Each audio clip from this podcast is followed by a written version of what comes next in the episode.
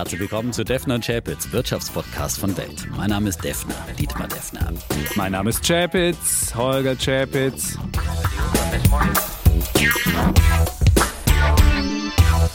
Die im Podcast besprochenen Aktien und Fonds stellen keine spezifischen Kauf- oder Anlageempfehlungen dar. Die Moderatoren und der Verlag haften nicht für etwaige Verluste, die aufgrund der Umsetzung der Gedanken oder Ideen entstehen. Episode 168. Und ihr da draußen habt euch ja für die Sommerinterviews einen Politikgast gewünscht. Und der Kundenwunsch ist uns natürlich, Natürlich. Befehl. Und wir haben einen jungen Politiker eingeladen. Als 39-Jähriger hat er die Zukunft selbst noch vor sich. Also was er jetzt macht, das muss er möglicherweise sich selbst dann noch erleben. Unter Parteifreunden firmiert er noch unter seiner hippen Abkürzung Yo, Wo. Aber er hat es mit seinen 39 auch schon weit gebracht, muss man sagen. Von äh, 2005 bis 2010 war er Vorsitzender der jungen Liberalen. Und in diesem Jahr ist er jetzt auch zum stellvertretenden äh, Bundesvorsitzenden der Partei gewählt worden. Ulf Poschert, unser Weltchefredakteur, hat ihn schon 2010 bezeichnet als das liberale Ausnahmetalent. Wir sind stolz, dass er heute bei uns ist. Herzlich willkommen, Johannes Vogel. Hi, danke für die Einladung. Ja, und Jovo ist natürlich so hip, dass wir uns hier duzen, aber das soll jetzt nicht heißen, dass es irgendwie eine Wahlempfehlung ist oder dass Jovo unser Kumpel ist. Wir haben ihn auch zum ersten Mal selbst äh, hier erlebt. Ich bin Insofern- Zeuge, stimmt. Es ist wirklich so. Okay, also insofern, gut, ähm, auf dem Wahlprogramm der Partei prangt ja, nie gab es mehr zu tun, also fangen wir jetzt ja auch gleich an, viel zu tun. Und wir haben ja bei unseren Gästen immer so, ein, ja, so eine Tradition, dass sie sich erstmal eine Minute vorstellen in so einer Art Elevator-Pitch und dabei gleich noch klar machen, warum man die nächste Stunde jetzt hier dranbleiben soll und nicht möglicherweise den Abwasch macht oder mit den Kindern spielt oder was auch immer. Deine Minute läuft jetzt. Ja, ich bin Johannes, Johannes Vogel, wurde ja gerade schon vorgestellt in meiner Funktion. Und worüber ich heute mit euch reden will, ist, wie schaffen wir das eigentlich, dass die Rente nicht vor die Wand fährt? Und was hat das mit Aktien zu tun? Und das ist ja möglicherweise ein Thema, was Hörer eines Wirtschaftspodcasts interessiert. Und deshalb würde ich mich freuen, wenn ihr dranbleibt und Sie dranbleiben. Spannende Geschichte. Das war Acht Sekunden? Ich kann auch noch Gott. länger. Ja, nein, nein, nein, nein, das Aber ist so ein bisschen Cliffhanger. In der Kürze liegt die Würze. Ja, wir haben ja auch schon ein bisschen er was kommt eingeführt, selbst und sagt, ey, da will ich heute drüber reden. Vielleicht wollen wir über was ganz anderes reden, Dietmar. Also, Ja, aber ist doch schön, wenn er eine Botschaft hat, die er Ja. mitgebracht Ja, das hat. ist Und ich das- würde das mal sagen, die- die- der äh, das Fluch des sollten- Elevator Ja, genau, genau. Und es ist ein Aktienpodcast, es ist ein Wirtschaftspodcast. Natürlich werden wir darüber reden. Ja, aber fangen wir mal mit der, mit der politischen Berufung an. Ja, wann hast du denn äh, gespürt, äh, dass, äh, dass du möglicherweise äh, Politik auch zum Beruf machen möchtest und dass du äh, dich als politischer Mensch gefühlt hast? Wann hat es angefangen? Also erstmal würde ich sagen, das ist ja nicht dasselbe. Ähm, also Politik zum Beruf zu machen, also habe ich nicht geplant ähm, und empfinde ich auch heute noch so, dass es einfach eine Aufgabe besonderer Art ist. Also Klar mache ich das mit voller Energie, aber wer weiß, was ich in 10, 15 Jahren mache. Ist, ich empfinde es schon wirklich so, weil gerade sind wir im Wahlkampf, da spürt man das intensiver. Du bewirbst dich wirklich alle vier Jahre bei euch, bei Ihnen, beim Souverän, um einen befristeten Vertrag, sich um Politik kümmern zu dürfen. So und äh, das ist eine Ausnahme. Das ist nicht ein Job wie jeder andere, wo man irgendwie das Anrecht hat, das für immer zu machen. Politischer Mensch, das habe ich schon als Jugendlicher gespürt. Ähm, ich glaube, ich habe das große Privileg, dass ich aus einer politischen Familie komme, nicht parteipolitisch. Also ich bin das erste Parteimitglied in irgendeiner Partei äh, bei mir in der Familie, aber es gab, es war zynismusfrei. Also es gab bei uns Nachrichten, Diskussionen am Sonntagsfrühstückstisch über politische Fragen, so als im besten Sinne als Staatsbürger. Das ging einen was an, das hat einen interessiert, das betraf unser Leben. Damit bin ich groß geworden und ich habe einfach irgendwie immer gespürt, mich interessiert das ein bisschen mehr. Du willst da auch mitgestalten. Es macht einen Unterschied, ob du dich engagierst, wahrscheinlich. Und ähm, irgendwann, ich kann die Story noch länger machen, aber nur wenn es euch interessiert, irgendwann bin Das ich dann Erweckungserlebnis wollen wir Genau. jetzt noch hören. Ja, es gibt nicht das eine. Irgendwann bin ich dann über einen Umweg bei ein Jahr aktiv bei einer anderen Partei, dann über die jungen Liberalen bei der FDP gelandet. Und ich glaube, was mich gehalten hat, wenn du nach Erweckungserlebnis fragst, war dieses frühe Gefühl von Wirkmächtigkeit. Schon in der Kommunalpolitik und dann als Juli vor Bundesvorsitzender später. Ich hatte das Gefühl und ich spürte, es macht einen Unterschied. Nie alleine, immer mit anderen zusammen. Aber weil ich da war, veränderten sich Dinge in der Realität. Und das ist, finde ich, das Großartige. Was muss man Demokratie. mitbringen, wenn man, wenn jetzt wenn ja viele auch zuhören, wenn sie vielleicht auch fragen, Politik, wäre das vielleicht für mich was? Was muss man mitbringen? Und was nervt dich auch so richtig in der Politik, was viele mitbringen, was du aber meinst, was man nicht mitbringen sollte? Also mitbringen muss man, glaub ich, eine tiefe Überzeugung, weil es ist manchmal langsam, es ist zäh, du musst halt überzeugen. Niemand hat auf dich gewartet und gesagt, hey Johannes, cool, dass du da bist. Genauso wie du sagst, machen wir es jetzt. Also die Erwartung darfst du natürlich nicht haben. Das heißt, du musst wirklich wollen, musst Drive haben. Was mich manchmal nervt, ist, wenn das Geschäft, das, das, das Ritualisierte daran, der Machtaspekt, der wichtig ist, der dazugehört, wenn der zum Selbstzweck wird. Also wenn die Leute, das, wenn ich das Gefühl habe, sie betreiben das als Spiel und nicht mehr als Mittel zur Gestaltung. Das, da, wenn, also da, das nervt mich, das frustriert. Mhm. Du hast es angesprochen, da gab es einen kleinen Umweg über eine andere Partei. und das waren konkrete die Grünen, Absolut. bevor du dann 1998 zu den jungen Liberalen gegangen bist. Warum bist du denn nicht bei den Grünen geblieben? Also Erstens finde ich heute noch, also ich habe 98 im Bundestagswahlkampf habe ich für die Grünen äh, noch Plakate geklebt ähm, und ich finde heute noch so mit Blick auf die Agenda 2010 und die Bilanz kann ich sagen, ich war auf der richtigen Seite der Geschichte. ähm, das, da, da, da, das, äh, da habe ich absolut meinen Frieden mit mir.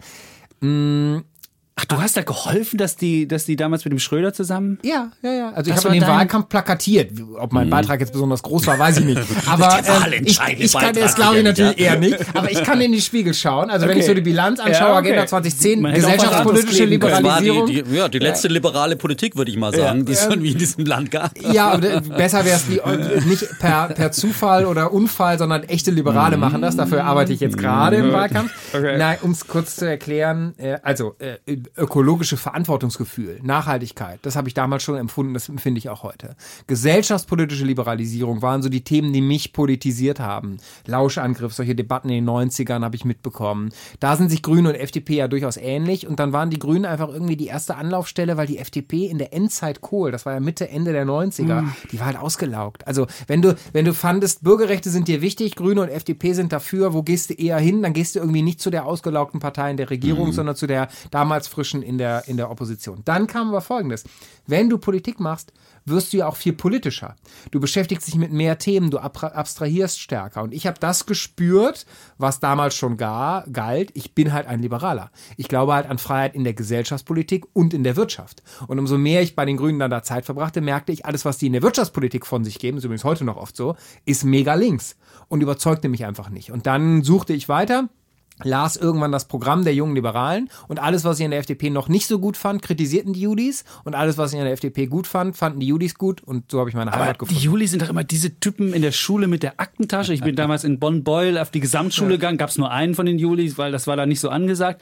Warst du auch so ein Typ mit seiner Aktentasche, nee. auch im Studium auch so geleckt und dann so Null. auch immer so besserwisserisch Lies mal den so. Artikel, den ich habe den letztens auch noch mal gelesen, den Ulf Toscher 2010 ja. über mich geschrieben hat. Ähm, nee, ähm, ich, Warst du nicht? War ich nicht. Ähm, und das fanden dann aber, weil viele diesen Klischee anhingen, ja. fanden die Journalisten immer spannend. Oh, einen, Juli-Vorsitzender, der Turnschuhe trägt, der äh, kein Jackett hat, nicht geleckt ist und so. Das, das war damals offenbar neu, weil es dem Klischee nicht entsprach. Ich habe die Julis ehrlich gesagt nie empfunden. Ich habe da ganz unterschiedliche Typen getroffen und das fand ich überzeugend. Ich meine, eine liberale Partei, die sagt, ey, Freiheit, jeder wie er mag. Und dann sind da alle wie Abziehbilder. Wie unglaubwürdig wäre das? Okay. Und bist du damals schon mit dem Lindner zusammen studiert in Bonn? Habt ihr euch da getroffen? Weil ihr habt ja beide in Bonn studiert, beide gleiche Ecke.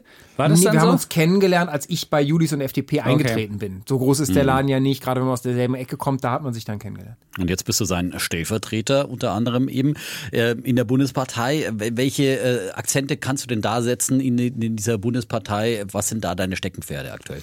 Also ich bin natürlich Generalist und interessiere mich für viele Themen, aber meine die Schwerpunktthemen, wo du jede Tiefenbohrung durchhältst, wo ich selber die Programmatik entwickle, ist natürlich die liberale Sozialpolitik. Tiefenbohrung, ja, das ist ja. schön. Da werden wir heute bei den großen ja, gerne, gerne, gerne, gerne, das ist gerne. Gut. Da würde Weil, mancher sagen, liberale Sozialpolitik, gibt es sowas? Eben. Ja. Und genau, von Chancengerechtigkeit, Erneuerung des Aufstiegsversprechens, eine liberale Gesellschaft, die halt Freiheit in der realen Gesellschaft echt für Menschen möglich macht, unabhängig von der Herkunft, unabhängig davon, wie ihr Traum aussieht, bis hin eben zu sozialen Sicherungssystemen, die dauerhaft funktionieren, äh, bis hin zu dem Verständnis, dass ordnungspolitische Schlachten der sozialen Marktwirtschaft heute eben auch in der Sozialpolitik geschlagen werden. Das ist so ein breites Feld, ich finde es einfach unglaublich spannend.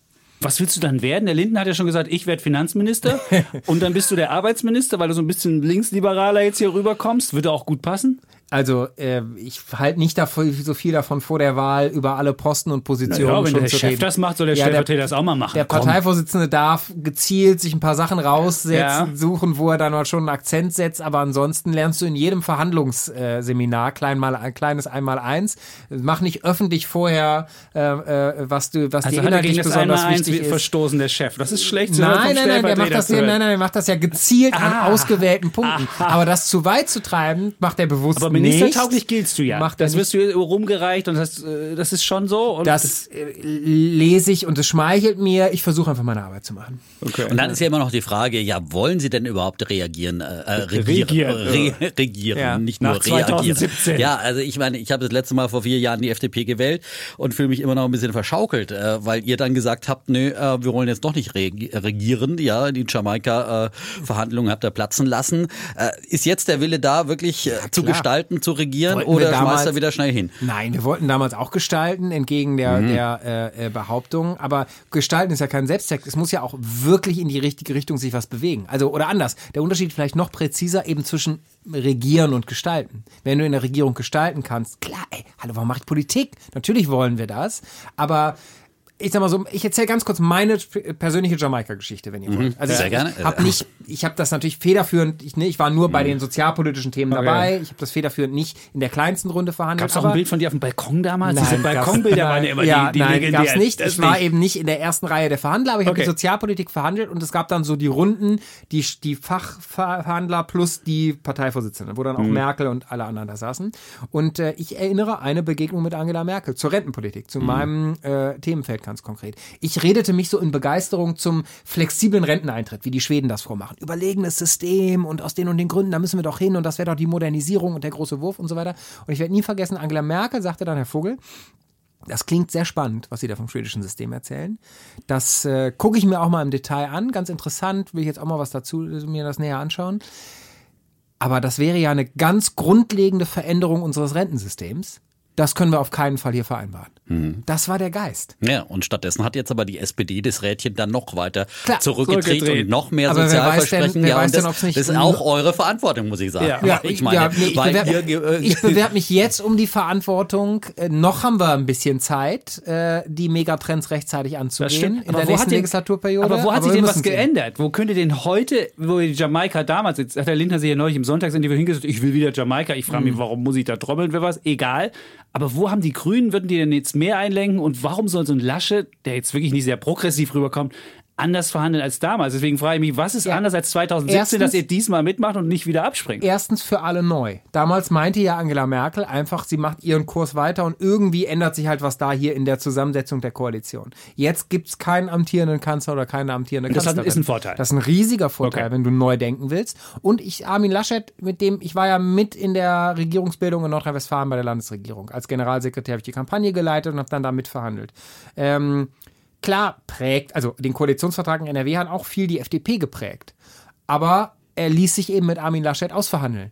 Ähm, der ist dann bereit, Themen anzunehmen, auch große Würfe zu wagen. Ist der Das so schlecht, wie er gerade in der Öffentlichkeit dasteht? Das muss ich jetzt mal nochmal persönlich fragen. Ist ja- Nein, ich habe den sehr Der viel ja positiver, gerade sehr sehr viel positiver erlebt in den Koalitionsverhandlungen, Okay. aber es ist nicht mein Job. Also ich werde für jede Stimme für die FDP und jede Stimme für die FDP und nicht für die CDU ist eine gute Entscheidung. Insofern ist es nicht mein Job. Ja, wir wollen jetzt auch Bild nicht über nicht. Anwesende reden hier. Aber, äh, die eine, eure Lieblingsoption ist dann sicherlich äh, Jamaika oder Schwarz-Gelb, aber das ist ja natürlich was, was in den Sternen steht.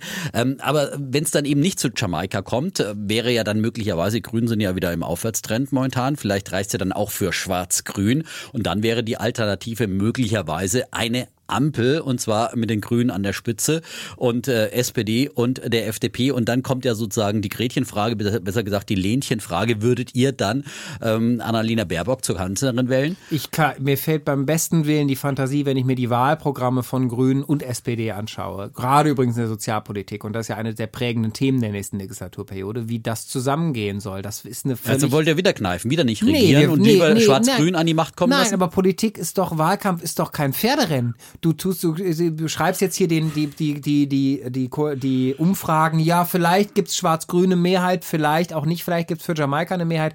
Ey, sorry, das hat der Souverän in den nächsten Wochen erstmal in der Hand. Und darauf verwerbe ich jetzt, dass es eben keine schwarz-grüne Mehrheit gibt, sonst würde es übrigens auch schwarz-grün geben, weil Armin Laschet dann zu Gesprächen einlädt, sondern dass es eben nicht reicht für schwarz-grün, sondern ähm, ohne FDP da eben keine Mehrheit. Aber warum schafft ihr das nicht? Die Grünen haben ja geschwächelt, nachdem das Baerbock-Buch rauskam und sie mhm. sich da verstolpert hat, ging ja die, die von 25 auf, weiß ich, sogar unter 20 Prozent runter, aber die FDP 12, 13 Prozent, da habt ihr nichts abgewonnen. Naja. Und warum, warum, warum ist es nicht so? Und es geht immer nur der Unterschied zwischen CDU und Grünen, da werden die Stimmen immer getauscht. Warum schafft ihr es nicht, als FDP den Grünen einfach mal auch mal Stimmen abzunehmen und mal davon zu profitieren, wenn die schwächeln oder mit, einem, mit einer Kandidatin nicht so gut dastehen? Also erstens würde ich der Analyse nicht 100% zustimmen, denn die Veränderung der Umfragen in den letzten Tagen ist ja genau, Schwarz-Grün hat die Mehrheit verloren und äh, Jamaika hat eine, weil es bei uns eben auch hochgegangen ist, ein, zwei Prozent. Na, oh. Teile kamen da von der CDU, klar, Teile vielleicht auch von den Grünen, weißt du nicht. Die Wählerwanderung ist ja nicht, nicht immer 100% mhm. messbar. Mein Gefühl ist, wir haben Wähler, wir haben Wechselwähler zwischen SPD und FDP, da haben wir auf Landesebene viele gewonnen, die aufstiegsorientiert sind, nicht viel, nicht Umverteilung, Krisensozialstaat, sondern Chancengerechtigkeit durch Bildung etc. Wir haben Wechselwähler äh, mit der CDU, marktwirtschaftlich, unternehmerisch orientierte, die sich fragen, wie links sind die eigentlich geworden ähm, oder werde ich, werde ich da eine klare marktwirtschaftliche Kraft? Und natürlich haben wir viele, ähm, äh, gerade in den großen Städten, die sagen, wir brauchen eine Modernisierung, gerade unter den Jüngeren, das hast du ja gesehen in den Umfragen bei den letzten Landtagswahlen, stärkste und zweitstärkste zweitstärkste Partei bei den Jüngeren sind Grüne und FDP. Und ich will gerne den Wettbewerb noch stärker um die aufnehmen. Übrigens, gerade auch in einem Wirtschaftspodcast, wie wir hier reden. Ich treffe mhm. ganz viele Jüngere, gerade in den Urbanen, die so ein bisschen schwanken, sagen, ja, Klima finde ich schon wichtig. Da haben die das Gefühl, die Grünen haben das Prä, da will ich sie überzeugen, dass wir auch ein gutes Konzept haben.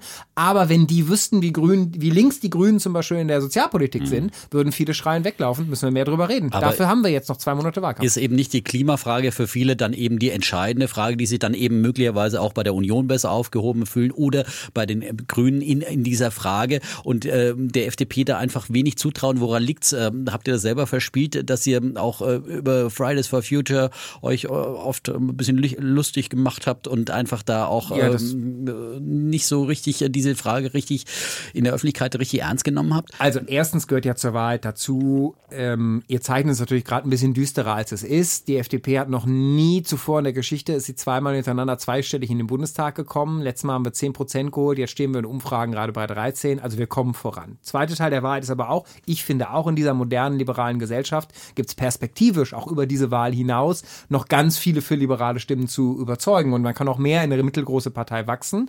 Und klar gibt es den einen oder anderen, den ich noch überzeugen muss. Zum Beispiel beim Klimathema. Aber ich glaube, die Lösung kann nicht sein, jetzt zu sagen, was ist gerade das Thema, was am meisten diskutiert wird und ähm, äh, jetzt nur darüber zu reden, sondern mein liberaler Ansatz wäre doch gerade umfassende Nachhaltigkeit. Das meine ich ganz ernst. Wenn ich mir anschaue, was ist die Schwäche der Regierung Merkel gewesen der letzten Jahre, dann doch, dass wir Krisenmanagement immer erlebt haben, aber die absehbaren Herausforderungen der Megatrends, also sowohl Dekarbonisierung als auch Demografie, als auch Digitalisierung, als auch Systemwettbewerb mit China, haben wir doch gar nicht strategisch angegangen. Wir denken doch in den letzten Jahren immer nur so bis Ende der der Legislaturperiode.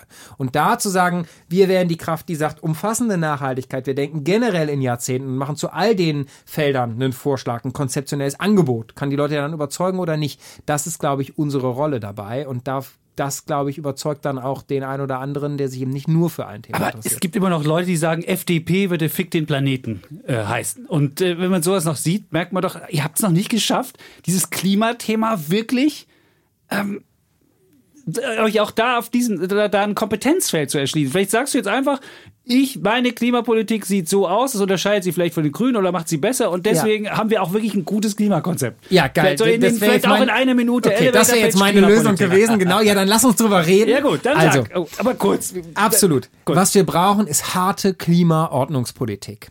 Ähm, wir müssen an der entscheidenden Stelle den Staat eingreifen lassen, nämlich beim dichten Deckel für CO2. Das schlägt sonst keiner vor. Die verzetteln sich im Klein-Klein, der kleinteiligen also Zertifikate höre ich daraus. Ja, absoluter Deckel für CO2. Es sinkt schrittweise, passend zu den Pariser Klimazielen, 1,5 Grad Ziel auf Null. Die Dekarbonisierung wird sicher erreicht, weil wir auf alle Sektoren den Zertifikatehandel ausweiten. Da geht der Staat hart rein. Das ist Ordnungspolitik. Innerhalb dieses ordnungspolitischen Rahmens entscheidet dann der Markt über den. Zertifikatehandel. Ja, über den Zertifikatehandel, über den effizientesten und effektivsten Weg. Das ist ein ordnungspolitischer Ansatz. In den letzten Jahren haben wir andere, äh, haben wir einen anderen Politikansatz in, in der Klimapolitik erlebt. Ehrlich gesagt, ich finde die Ergebnisse nicht so überzeugend. Wir sind ja nicht am Ziel. Und den Sektoren, wo es unser Modell schon gibt, in Europa, den zweien, das ist eben nicht umfassend, da werden die Klimaziele übertroffen. Ich finde das ein ganz guter Case. Mhm. Aber muss man nicht doch manchmal ein bisschen anschubsen und ein bisschen, bisschen aktiver in die richtige oder in, die, in eine Richtung zumindest schubsen? Äh, die Autoindustrie hat es irgendwie auch gebraucht, äh, da, dadurch, äh, dass sie von der EU jetzt auch Rate Klimavorgaben und, und Strafen bekommen haben. Und plötzlich bewegt sich auch die deutsche Autoindustrie in Richtung E-Mobilität. Und wäre denn äh, so ein Ziel 2030, ein Ver Verbrennerverbot zu machen, äh, nicht einfach ein ehrgeiziges Ziel, das letztendlich auch der deutschen Autoindustrie helfen könnte, äh, um einfach auch äh, ihre Wettbewerbsvorteile ähm, weltweit dann auszuspielen gegen die Teslas und die anderen Konkurrenten, die da kommen? Also drei geteilte Antwort. Erstens, ich bin großer, persönlich großer Fan der Elektromobilität. Fahr selber, gerade in der Welt dazu geschrieben, fahr selber, äh, in Berlin habe ich gar Das kein war der Auto, Text aber vom NRW. letzten Jahr. Ja, ja Alter, wir wollten einen neuen Text haben. Und Ja, hast ich- gesagt, wir kriegen einen neuen Text. Dann war der, wie ich nach Frankreich gefahren bin in den Urlaub. Ja. nee, nee, nee, Mit nee, welchem nee. Auto? Ja, mit, bitte? Mit welchem Mit Auto? vollelektrischen Deutschen. Ähm, Keine Marken nennen. Ja, genau. Keine Markennennung okay. hier im Podcast. Ja. Vollelektrischen Deutschen. Ich bin da Fan von und ich finde, die deutsche Autoindustrie muss den Ehrgeiz haben. So viel industriepolitische Identifikation habe ich auch, vorne zu sein bei den klimaneutralen Antrieben. Zweitens, eine harte Vorgabe ist das ja. Also, ähm, eine harte Vorgabe ist doch nicht, ich entscheide, welche Motortechnik genau bis welches Jahr, sondern die harte Vorgabe wäre doch auch, den Verkehr in den Zertifikatehandel einzubeziehen. Das ist ja auch eine harte Vorgabe. Das gibt's ja bisher nicht. Deswegen muss man sich mit anderen Instrumenten oder äh, bedienen. Mich überzeugt aber ehrlich gesagt nicht, für den Gesamtverkehrsbereich nur auf die Batterieelektrik zu setzen. Aus zwei Gründen. Erstens, wir werden für die Bestandsflotte mindestens da synthetische Kraftstoffe brauchen. Wir werden wissen nicht, wie es zum Beispiel im Schwerlastverkehr ist, welche Technik sich da durchsetzt. Wir brauchen für den Gesamtverkehr zum Beispiel fürs Fliegen eindeutig synthetische Kraftstoffe. Das ist doch ein gutes Beispiel dafür, wo ist der entscheidende Ansatzpunkt. Der, die, der harte Regulierung muss es geben, es muss klimaneutral sein und dann sozusagen für den Gesamtverkehr die effizienteste Lösung sich finden zu lassen durch die Innovationskraft der Ingenieure, durch auch den Wettbewerb.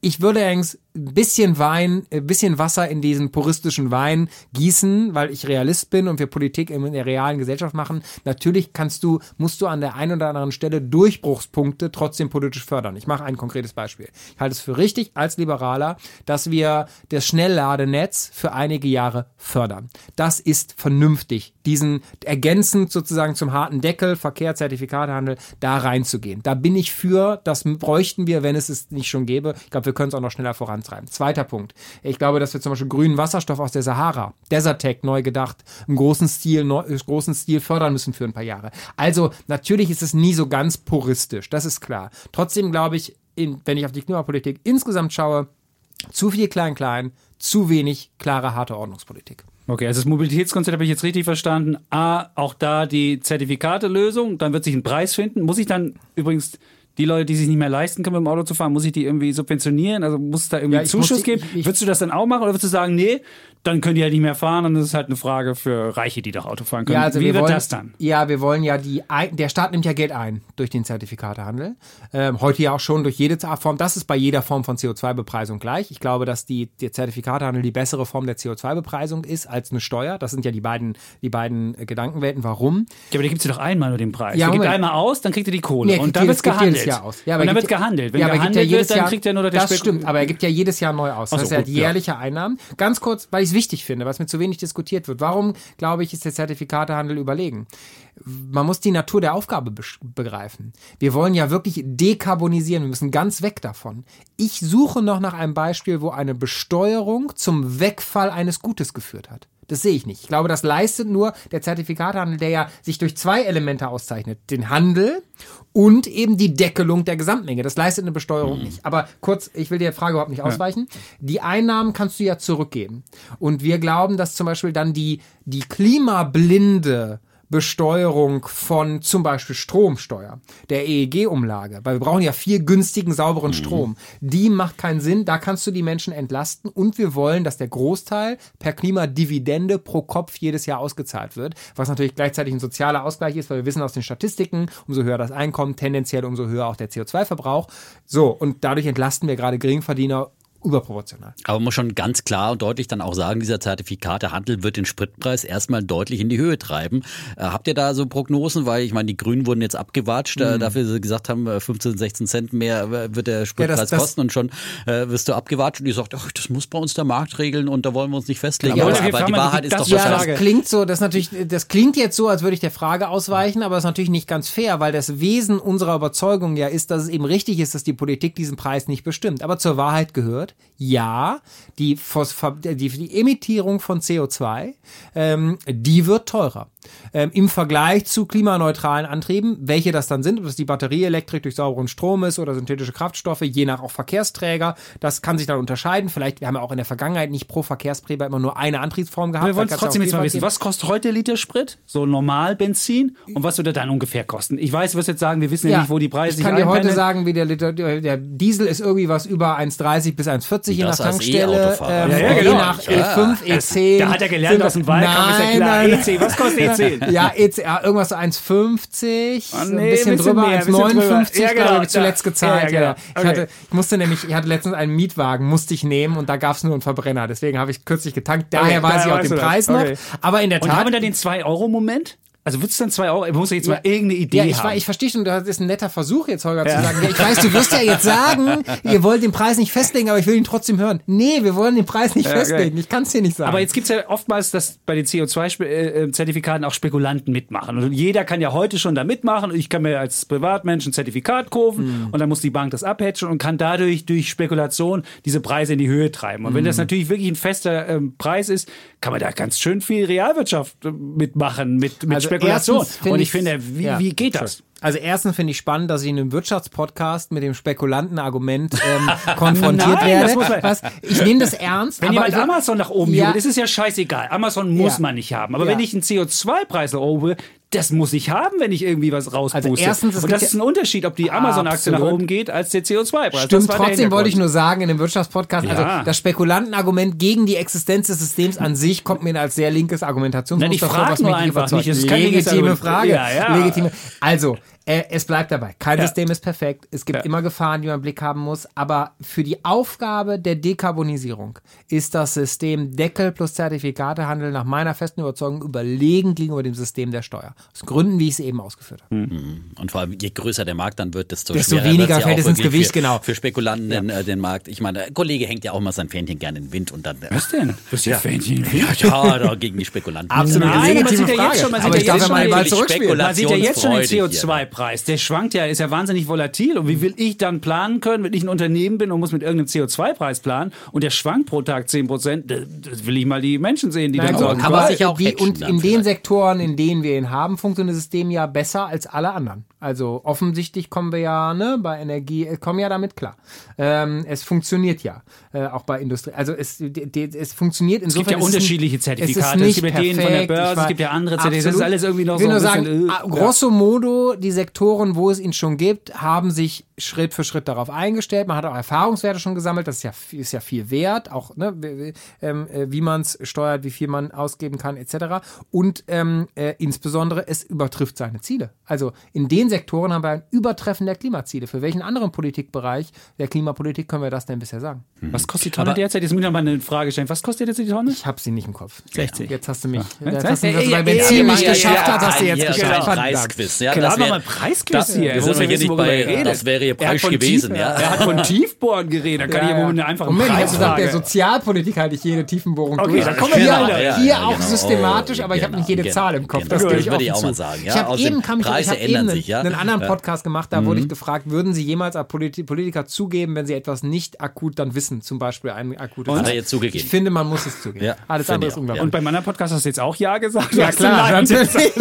Nein, aber jetzt mal zu den grundlegenden Fragen und keine, keine Preisrätsel hier lesen, lösen, sondern äh, die, die Frage ist ja, wo kommt dann der Strom für all das Mo äh, E-Mobilitätsfahren her und für all die anderen Anwendungen, die wir dann ähm, äh, möglicherweise über Strom betreiben wollen? Äh, brauchen wir nicht dann einfach wirklich mehr, viel mehr Windkraftanlagen in Deutschland? Müssen wir da dann wirklich auch näher wieder an die Siedlungen ran? Ist da die FDP dafür? Was sagt ihr dazu? Was sagt ihr zum Solarausbau? Was sagt ihr zu einer Solarpflicht aufs Haus? Der Söder ist jetzt auch schon dafür. Äh, was haltet ihr von solchen Ideen? Ja, also erstens äh, die, die, die, die ganze Pflichtfrage und so, da verzettelst du dich ja wieder in der kleinteiligen Regulierung. Das ist ja genau, was wir nicht wollen. Aber, sondern wir wollen den großen Hebel ziehen. Aber richtig ist, ähm, wir werden viel mehr sauberen Strom brauchen, erneuerbare. Äh, es gibt aber auch, ich kenne die ganzen Debatten auch aus meinem Wahlkreis, meiner Heimatregion mit den, äh, mit den Abstandsregeln und so weiter. Und ich glaube, es ist auch vernünftig, dass man da einen gesellschaftlich akzeptierten Weg gefunden hat. Selbst grün regierte Länder haben ja die 1000 Meter gemacht, hier in Brandenburg zum Beispiel ganz konkret. Aber wir werden insgesamt mehr Windkraft brauchen. Der große, der große, Offshore. Jetzt höre ich's schon. ja, ist ja auch, der Ja. große Hebel ist Offshore. Okay. Ähm, ich glaube auch, dass wir bei Solar auf Gebäuden noch ein riesiges Potenzial haben. Dafür brauchen wir übrigens nicht die Pflicht, sondern umso jetzt attraktiver ist, äh, treibt auch das kräftig. Öffentliche Gebäude, ein ungenutzter Riese. Ich habe mal eine Rechnung gesehen, dass wir über die Kapazität von mehreren Atomkraftwerken reden. Wenn wir nur auf allen öffentlichen Gebäuden äh, moderne Solarzellen installieren würden, da geht eine ganze Menge. Ähm, also da muss noch mehr passieren in Deutschland. Ich glaube, dass wenn wir ein bisschen den Blick heben, äh, realistisch, wenn wir wirklich ans Ende denken. Also die Energiemenge, saubere Energie, die wir brauchen bei Dekarbonisierung des Verkehrs und vor allem auch, ich sag mal, die letzte Meile, die Industrie, ne, die Dekarbonisierung des Stahls, die ganzen Menge an Wasserstoff, die wir dafür brauchen, müssen wir natürlich über Deutschland hinausdenken. In der europäischen, im, in den europäischen Kontext schauen, Südeuropa enormes Solarpotenzial. Ich glaube auch auf die Gegenküste schauen. Ich fand den, die Desertec-Idee mal großartig. Ähm, hab ich Aber es sind auch neue angetickt. Abhängigkeiten, die man sich da begibt. Ja. Nordafrika zum Beispiel, ist- wirklich ist, eine äh, das ist nicht ein besonders Argument, stabile ist ein Region. Gutes, ist wichtiges Argument, habe ich auch schon drüber nachgedacht. Am Ende glaube ich, wenn wir, also nach 150 Jahren Abhängigkeit von den ölfördernden Regionen der Gesamtweltwirtschaft, bin ich bereit zu sagen, ähm, äh, wir schaffen die Dekarbonisierung und kaufen noch ein paar Jahrzehnte möglicherweise Teilabhängigkeit von der Weltregion, unserer Nachbarregion Nordafrika, die dadurch ja auch möglicherweise entwickelt und stabilisiert wird, ein. Also die, die große Menschheitsaufgabe sofort mit allen anderen Aufgaben gleichzeitig zu lösen, ist wahrscheinlich auch unrealistisch. Aber da schnellere, schnellere. Genehmigungsverfahren Ganz für kurz Windkraft, Gedanke nur. ja, Warum Desertec Ja. neu? Ist natürlich spannender. Früher musstest du den, die, der erste Gedanke war, den Strom als Strom aus der Nordsahara über die langen Wege zu, zu, äh, zu, zu transportieren. Das, glaube ich, sollten wir mit dem heimischen Strom machen. Hm. Aber die Umwandlung in Wasserstoff mit der Folgenutzung dann zum Beispiel synthetische Kraftstoffe etc., da hat die Sahara mit ihrem Potenzial natürlich für die gesamte Menschheit einfach eine faszinierende. Chance. Aber wir brauchen auch Wasser für den Wasserstoff und den gibt es Ja. in der Sahara ja auch nicht so viel. Das stimmt, den musst du dann mal anders helfen. Ja. Ähm, Sorry, muss dann jeder, nein, muss jetzt jeder, muss jetzt jeder dann, du hast ja gerade gesagt, wir müssten irgendwie an der Küste lauter Windräder haben, jeder dann so Stromtrassen vor, vor seinem Haus langgehen lassen. Das hieß ja so ein bisschen, klang ja so ein bisschen so. Und, und wie willst du das machen, dass da nicht die Bürgerproteste kommen? Es, ist, es, ist, es mangelt ja an ganz vielen, nicht nur, dass die Leute keine Windräder mögen, sondern auch Stromtrassen ist jetzt auch nicht so das beliebteste und auch nicht optisch das also, Schönste. Erstens die Wasserstoffumwandlung, die wir ja auch brauchen werden, macht natürlich nicht nur die Stromnutzung nötig, ist ja richtig. Also wir, ne, wir sehen ja, wa- was Überlegungen von BASF und anderen, die Küstenstrom nutzen wollen und dann teilweise dort umwandeln und so. Das gehört zur Differenzierung der Position mit dazu. Aber um es klar zu sagen, ja, wir werden mehr Stromtrassen brauchen. Ja, an der Stelle ähm, sage ich klar, äh, da muss die Politik stehen. Ähm, da muss sie stehen, erstens mit schnelleren Genehmigungsverfahren, darüber diskutieren wir schon lange, aber es, es drängt jetzt langsam Der Scholz jetzt, sagt jetzt bei den Windkraftanlagen sechs Monate statt äh, bisher sechs Jahre. Seid ihr dabei dann? Gen- Ja, wenn, bin ich sofort Falls ihr dabei. zusammenkommen bin ich solltet der ja, wir kommen nicht zusammen in der Ampel, aber glaube ich, aber äh, äh, da, da wäre ich sofort dabei. Inhaltlich, Oder Scholz hätte es ja inhaltlich, oder Scholz hätte es ja machen können. Ähm, warum hat er nicht? Äh, aber da müssen wir ran. Und ja, also ich hatte auch eine Bürger, äh, Bürger äh, ähm, Initiative. Initiative bei mir im Wahlkreis gegen die Stromtrassen. Der, der, der habe ich mich nicht angeschlossen. Da musst du als Politiker dann eben stehen und sagen, nein, sorry, die werden wir brauchen. Okay. Sehr gut. Wenn wir gerade bei den ähm, unbequemen Wahrheiten sind, dann kommen wir vielleicht jetzt mal äh, Zur Rente. Zu, zur Rente, ja, zur Rente. Also äh, auf welches Rentenalter müssen wir uns denn einstellen? Da, Flexibel für, für uns sagen. 68, für 68 wurde neulich äh, äh, gab es ja ein Papier ähm, der Experten fürs Wirtschaftsministerium. Da haben sich alle ganz schnell davon distanziert, der aktuell Das war äh, übrigens ein Tiefpunkt der regierenden. Politik. Ja, ja. Aber nicht wegen der 68, sondern, Sondern wegen was der anderem. Beschimpfung der, Genau. der, der aber, Experten. aber dann Das kann war ja gut. jetzt die Ja. FDP sagen, 68 ist erst der Anfang, äh, wir brauchen äh, 70 und mehr. Äh, bei dieser Demografieentwicklung ist ja eine relativ leichte Rent, äh, Rechnung. Wir werden älter, müssen dann auch irgendwie halt dann wenigstens ein bisschen länger arbeiten. Also ich habe das Gutachten gelesen, wie Mhm. all die. Ähm, und in Wahrheit ist spannend, äh, es stand, Rente mit 68 war nicht die Kerninhalt des Gutachtens. Der Kerninhalt des Gutachtens war, auf ein Finanzierungsdefizit hinzuweisen, was da ist und immer größer wird, wenn man nichts tut. Ähm, und was sich über die nächsten Jahrzehnte aufbaut, wegen der Demografie. Da ist ja jetzt ja nächste Legislaturperiode ist ja wirklich sozusagen Gain Time, weil es die letzte für dieses Thema. Der Kipppunkt. Ja, ja, ist ja gutes Bild, ähm, weil es die letzte ist, in der wir handeln können, bevor die Babyboomer dann wirklich in Rente gehen. Und die haben einfach ausgerechnet, diese Regierungsberater, wo man finde ich nicht in, also das fand ich, das fand ich wirklich beschämend, dass der Vizekanzler sich hinstellt und sagt, er freue sich auf die Diskussion mit echten Experten, bei anerkannten Wissenschaftlern, die diese Regierung beraten. Er hat selber Gutachter immer wieder die Tragfähigkeitsberechnungen äh, für sein Finanzministerium macht Martin Werding, der hat für uns auch ein Gutachten gemacht. Dessen Expertise von diesen Leuten in Frage zu stellen, das ist ein Tiefpunkt, das ist Grenz, das ist äh, milder Populismus, halte ich für unverantwortlich. So, was stand in dem Gutachten? Das Finanzierungsdefizit war da. Und dann hat das Gutachten verschiedene Instrumente aufgezählt, was man machen könnte. Die Klassiker. Ich drehe ich drehe es andersrum. Ich, wir können gerne über das Renteneintrittsalter reden, im Sinne von Modernisierung und Selbstbestimmung. Aber mich überzeugen alle drei Klassiker nicht, die da sind. Beitragssatz explodiert. Wir reden über Richtung 25 Prozent. Faktenslage. Oder Steuerzuschuss explodiert von heute 100 Milliarden in Richtung Hälfte des Bundeshaushaltes. Finde ich völlig undenkbar. Welche Oder Rentenniveau sinkt. und, ja, oder, Moment, oder, Jetzt. oder, alle arbeiten zwangsweise länger. Glaube ich auch, dass das keine Lösung ist, weil es die Differenzierung und Unterschiedlichkeit der Lebensentwürfe ähm, äh, nicht im Blick hat. So, du hast noch eine andere Variante. Klar kannst du sagen, Rentenniveau sinkt, oder du gehst mit einer Substanzreform an die erste Säule ran. Da du kommt jetzt die reformierst, ja, es ist ja so. Du reformierst die.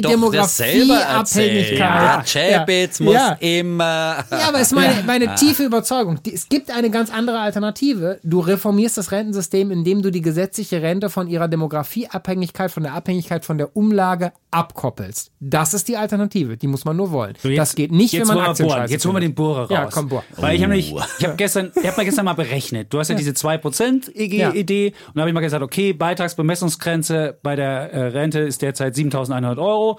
Der Durchschnittsbrutto äh, in Deutschland ist nur 3.975. Ich habe das beide mal durchgerechnet und habe da mal geguckt, ich zahle 2% ein, ich mache das 30 Jahre lang und ich habe eine Rendite von 8%. Da habe ich mal unterstellt, das ist so klassisch.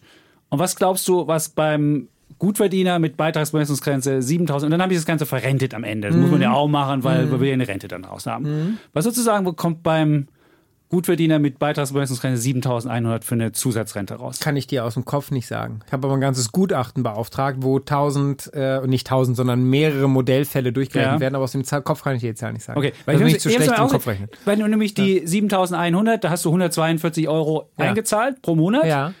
Dann kommst du nach 30 Jahren bei 201.000 raus. Das Ja. ist im Rententopf drin mit diesem Ding. Ja. Und wenn du das dann verrentest, kommen 690 Euro raus. Ist das viel? Ja, so schlecht ist das ehrlich gesagt nicht. 690 als ein Baustein deiner Altersvorsorge. Du musst ja eh weg Aber von dem das ist aber der Gedanken. Gutverdiener. Und der Durchschnittsverdiener kriegt leider nur 385. Weil der Ja, hat nämlich nur ähm, einge, eingezahlt, der hat ja nur die, das, das Durchschnittsbrutto Aber bei auch 3.975 und kommt auf 113.000 im Rententopf Mhm. im Alter.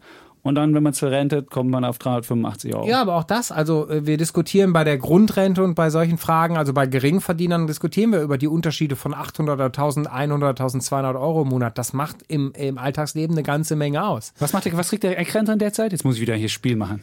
Der 5, äh, in der gesetzlichen Rente Derzeit, kann ja. ich ja auch nicht aus dem Kopf sagen. 1500. Ja, die, ja und du, du, wir reden gerade über ein Element von 300. Das ist 385. nicht irrelevant. Das ist schon 385. was. Das ist schon was für schon, 2 ja, Prozent. ich Punkte. auch. Also, Also- ich sag mal so, wir haben es ja ausrechnen lassen. Ähm, und äh, klar sind die, ist es je nach Erwerbsbiografie, ist es unterschiedlich. Du kannst ja dann auch verschiedene Musterbiografien, hat mal ausgesetzt für Kinderbetreuung oder war arbeitslos oder oder oder. Spannend ist, ja, natürlich, mit zwei Prozent bewirkst du nicht plötzlich die Revolution, dass das alleine deine Rente finanziert. Aber mit Blick auf die Zahlen, wie wir sie gerade gehört haben, ich nehme mal deine Zahlen, 1500 und einen Baustein von 395 haben oder nicht haben, das macht schon einen Unterschied. Ähm, wir sehen, dass gerade die Geringverdiener übrigens überproportional profitieren in den Beispielrechnungen, die wir haben. Also je nach Konstellation unterschiedlich, aber tendenziell überproportional. Ist ja logisch wegen der Beitragsbemessungsgrenze. Ja, erstens und zweitens äh, ist einfach, finde ich, auch normativen Wert, dass wir überhaupt mal die zu Anteilseignern von globalen Unternehmen machen. Die haben bisher an Aktien partizipieren, die gar nicht. So, und es gelingt insgesamt ab den Rentenzugangsjahrgängen von 2030, wenn wir nächstes Jahr die Reform machen würden, das Rentenniveau wieder steigen zu lassen. Und das allein in der ersten Säule wäre doch ein Gewinn. Kriegst du aber nicht, wenn du gesetzliche Rente nur als Umlage denken kannst. Das ist der Denkfehler, den ja, aber trotzdem hast du erstmal zwei Prozentpunkte weg. Ja. Und wie wird das ausgeglichen? Dann wieder der Beitragszuschuss, also der, der, Ja, der Steuerzuschuss, ja, den musst du machen. Wie viel, wie viel wäre das, wenn du die 2% den Ja, wegnimmst? also wir haben ein ganzes Das Gutachten, ist auch alles öffentlich, haben wir alles gerechnet, natürlich Okay. haben wir das gerechnet. Ähm, ich kann, ich führ's aus. Also, wir haben ein ganzes Gutachten gemacht, wo das von Martin Werding, der macht die Tragfähigkeitsberechnung für Mhm. das Finanzministerium, alles ausgerechnet worden ist. Ich will kurz mit der guten Nachricht starten. Die gute Nachricht ist, es gelingt, dass das Rentenniveau steigt, dass der Beitragssatz stabilisiert wird und der Steuerzuschuss stabilisiert wird. Andernfalls ist ab, ab 2030 auch die Schuldenbremse nicht mehr zu halten. Es gelingt die Stabilisierung. Der Preis ist, wir haben eine Dekade Umstellungskosten. Genau. Ziemlich genau eine Dekade, zehn Jahre. Das ist der Preis der Rentenpolitik der Großen Koalition. Ich erzähle mal eine Anekdote. Als, Aber wie äh, teuer ist der Preis? Moment, mache ich auch gleich. Also, wir starten mit äh, einem äh, Milliardenbetrag pro Jahr von äh, um 20 Milliarden, der dann äh, schnell absinkt und nach einer Dekade ausfinanziert ist. Okay. Das ist die, kein Pappenstiel. Wenn du auf die Rentenfinanzen insgesamt schaust, ist, relativiert es sich aber sehr stark. Ich habe den Vorschlag bewusst mit unseren Finanzpolitikern gemacht. Die haben gesagt, Haushalts- und Finanzpolitiker, wir müssen das machen. Weil das ist ja mal kein Konsum, nicht einfach Rentenfinanzen mit der Gießkanne, sondern es ist eine Investition in die Systemumstellung, in ein stabiles Rentensystem. Dass wir die brauchen, das ist der Preis der Rentenpolitik der letzten zehn Jahre. Ich erzähle die Anekdote jetzt kurz. Professor Raffelhüschen, mit dem sprach ich, als wir vorgestellt hatten, das Konzept, er hatte damit nichts zu tun, sprach ich mit ihm darüber, er meinte, in der, weil er in der Bildzeitung, äh, hier Springer, äh, äh, Schwesterblatt, gesagt hat, guter Vorschlag von der FDP, hätte man eigentlich schon vor 20 Jahren machen müssen. Ist richtig. In der Grundschule habe ich leider noch keine rentenpolitischen Vorschläge gemacht. Wir haben jetzt Jahre Das war ja verschlafen. noch bei den Grünen, ne? Sonst wäre alles leichter. geklebt. Ja, ja, ja, ja, ja, ja, ja, ja, ja. Da war, das wäre alles leichter, hätten wir früher darüber begonnen. Das ist jetzt der Preis. Aber wir müssen es trotzdem tun, weil es wird schlechter und zwar dauerhaft, nicht nur auf Zeit, wenn wir diese Reform jetzt nicht Klar, annehmen. je länger man verschleppt, desto teurer wird es. Immer so. Wäre ein erster Schritt, ein wichtiger Schritt und das ist ja genau auch unsere Mission, also äh, die, die Menschen hier zu, zu Aktionären zu machen in Deutschland und äh, gerne natürlich auch über so eine Aktienrente, aber äh, vielleicht lieber noch, und das ist ja auch das Prinzip der FDP, die, die Freiwilligkeit, äh, die freie äh, Selbstentscheidung, ähm, aber diese Selbstentscheidung auch ein bisschen zu fördern, indem man auch wieder äh, sowas wie eine Spekulationsfrist einführt und sagt, äh, nach zehn äh, Jahren meinetwegen ist das, was du angelegt hast in ETF-Sparplänen, in Aktien dann auch steuerfrei. Das wäre ja ein unheimlich starker Anreiz, um auch mehr dann eben längerfristig ins Aktiensparen zu gehen. Habt ihr solche Ideen auch? Ja, also äh, ich will ganz kurz sagen, ich glaube Aktien, wir müssen über die Aktienkultur generell reden. Äh, das, die Stärke der Aktien ist langfristig und das Wesen von Altersvorsorge ist Langfristigkeit. Deswegen eignen sich Aktien auch so gut zur Stabilisierung des Rentensystems. Deswegen machen das auch nicht nur die Schweden, wo wir uns das konkrete System haben inspirieren lassen, sondern zum Beispiel auch die Niederlande, Schweiz, ganz unterschiedliche Systeme. Alle demografiefesten Rentensysteme haben höheren Aktienanteil als wir, auf unterschiedlichen Wegen. Deswegen Altersvorsorge gut. Aktien brauchen wir aber auch darüber hinaus, weil ich, mir macht auch die Vermögensschere Sorgen. Ich finde es nicht gut, dass wir in Deutschland so unausge unausgeglichene Vermögenssituation haben. Und als Liberaler und als jemand, der Forschung gelesen hat, wie zentral das Eigentumsrecht ist für menschlichen Fortschritt und als Verfassungspatriot, sage ich da nicht wie die Linken, ja, dann ans Eigentum ran irgendwo wegnehmen. Aber es treibt mich um, warum so wenig Menschen sich was aufbauen können. Und da geht es um Steuer- und Abgabenlast, überhaupt das Geld zu haben, was beiseite zu legen. Klar, können wir auch vertiefen. Es geht um Wohneigentum, können wir auch vertiefen. Aber es geht eben auch um Aktien. Und deshalb glaube ich, wir brauchen sozusagen gleich drei Dinge. Erstens, wir müssen die Aktien nutzen, um die gesetzliche Rente zu stabilisieren. Der, der Pflichtbeitrag wird ja nicht höher durch unseren Vorschlag, sondern innerhalb des, des Pflichtsystems, was es heute schon gibt, wird es eben demografiestabil. Zweitens, ich glaube, wir müssen höhere Aktienanteile zulassen, auch in der letzter Teil zur Altersvorsorge, zweiten und dritten Säule, betriebliche und private Vorsorge. Da äh, ist die Regulatorik so, dass in ganz vielen Bereichen höhere Aktienquoten nicht möglich sind. Das wollen wir ändern. Wir wollen Altersvorsorgedepot nennen wir das. Die Amerikaner kennen das 401k. Hier werde ich keinem erklären müssen, was das ist. Ne, so ein, so ein steuerlich gefördertes Altersvorsorgeaktien sparen, äh, wo du dann am, äh, ab einem gewissen Alter ran darfst an dein Depot. Wollen wir einführen. Und das dritte, ganz unabhängig von der Altersvorsorge, die Aktienkultur fördern. Da geht es nicht nur um die gesetzlichen Regeln, sondern geht es, finde ich, auch um Schulfach Wirtschaft, um den Umgang mit Aktien, um Grundverständnis, aber natürlich auch die harten Fakten. Also Sparerfreibetrag hoch, für die höher, deutlich erhöhen. Ähm, Nimm mal eine Zahl, 801 heute, wie viel 801 soll's? heute, im ersten Schritt würde ich sagen sofort auf 1000, dann hochgehen in Richtung international vergleichbarer Bereich 2000, 2500, 3000. So sowas okay. können wir reden. Muss man verhandeln mhm. dann äh, in Koalitionsverhandlungen. Und zweitens ähm, Spekulationsfrist äh, wieder, also Steuerfreiheit nach der Spekulationsfrist mhm. wieder einführen. Weil wie du dann ja auch die Frist? Genau. Moment, weil du dann, letzter Gedanke nur, weil du dann die Gleichbehandlung ja auch zu Immobilien schaffst. Ne? Du mhm. erwirbst was und nachher, wenn du eine Zehn längere Jahre hast du zehn, bei Immobilien. Zehn ja. Jahre hast du bei Immobilien. Ich sag hier ganz offen, äh, Stichwort Politik, ehrlich sein, wenn wir am Ende eine Koalitionsverhandlung machen und es kommt der höhere Sparerfreibetrag, es kommt die Aktienrente und äh, der Kompromiss ist Spekulationsfrist zehn Jahre, schlage ich ein. Wenn wir uns 100 Prozent ja. durchsetzen können nach unserem Wahlprogramm, sind es drei Jahre. Drei Jahre? Drei Jahre steht im Bundestagswahlprogramm. Mhm. Wunderbar. Drei Jahre. Zehn Jahre wäre okay. ja auch schon was. Ich schlage bei zehn auch ein, wenn die ich meine, anderen Zehn Jahre wäre ja auch wirklich fördernd für die langfristige genau. Anlage. Ja, ja. Es ist ja auch gar nicht gut, wenn die Leute dann genau. nach drei Jahren wieder verkaufen. Ich sage auch ganz ne? persönlich, ich bin für alle drei Elemente Mhm. aus ganz entschieden, aber wenn ich die Prioritätengewichtung machen kann, sage ich Altersvorsorge reformieren. Ich finde gerade für Dividendenstrategien, für echtes Unternehmenseigentum den Sparerfreibetrag wirklich wichtig und ich finde die Spekulationsfrist wichtig. Ob ein Jahr mehr oder weniger, da sage ich auch, es geht um die Langfristigkeit. Hm. Das halte ich. Jetzt haben wir noch so alte, alte Dinger, Riester-Rente, Riester, Rürup und so weiter. Was, was ist jetzt, ich habe selbst so einen Riester-Rente-Vertrag, also alles, was da der, der, der Veranstalter für Gebühren bekommt, Wahnsinn. Hm. Was wollt ihr damit machen? Also, Jetzt haben die Leute das ja. Es wenn wir, 16, es ja, gibt ja ich finde 16 auch Millionen Verträge. richtig. Also wenn wir, ja, Findest du ich, wirklich richtig? ja, nee, dass wir geförderte betriebliche und private Altersvorsorge haben, finde ich richtig. Ähm, Aber viele wollen ja abschaffen. Ja, ich nicht. Also Okay. ich will, dass schon die erste Säule das Rentenniveau wieder steigt. Das schaffen wir über die gesetzliche Okay. Aktienrente. Aber wenn du Lebensstandardsicherung im Alter haben wirst, wirst du auch betriebliche und private Vorsorge brauchen.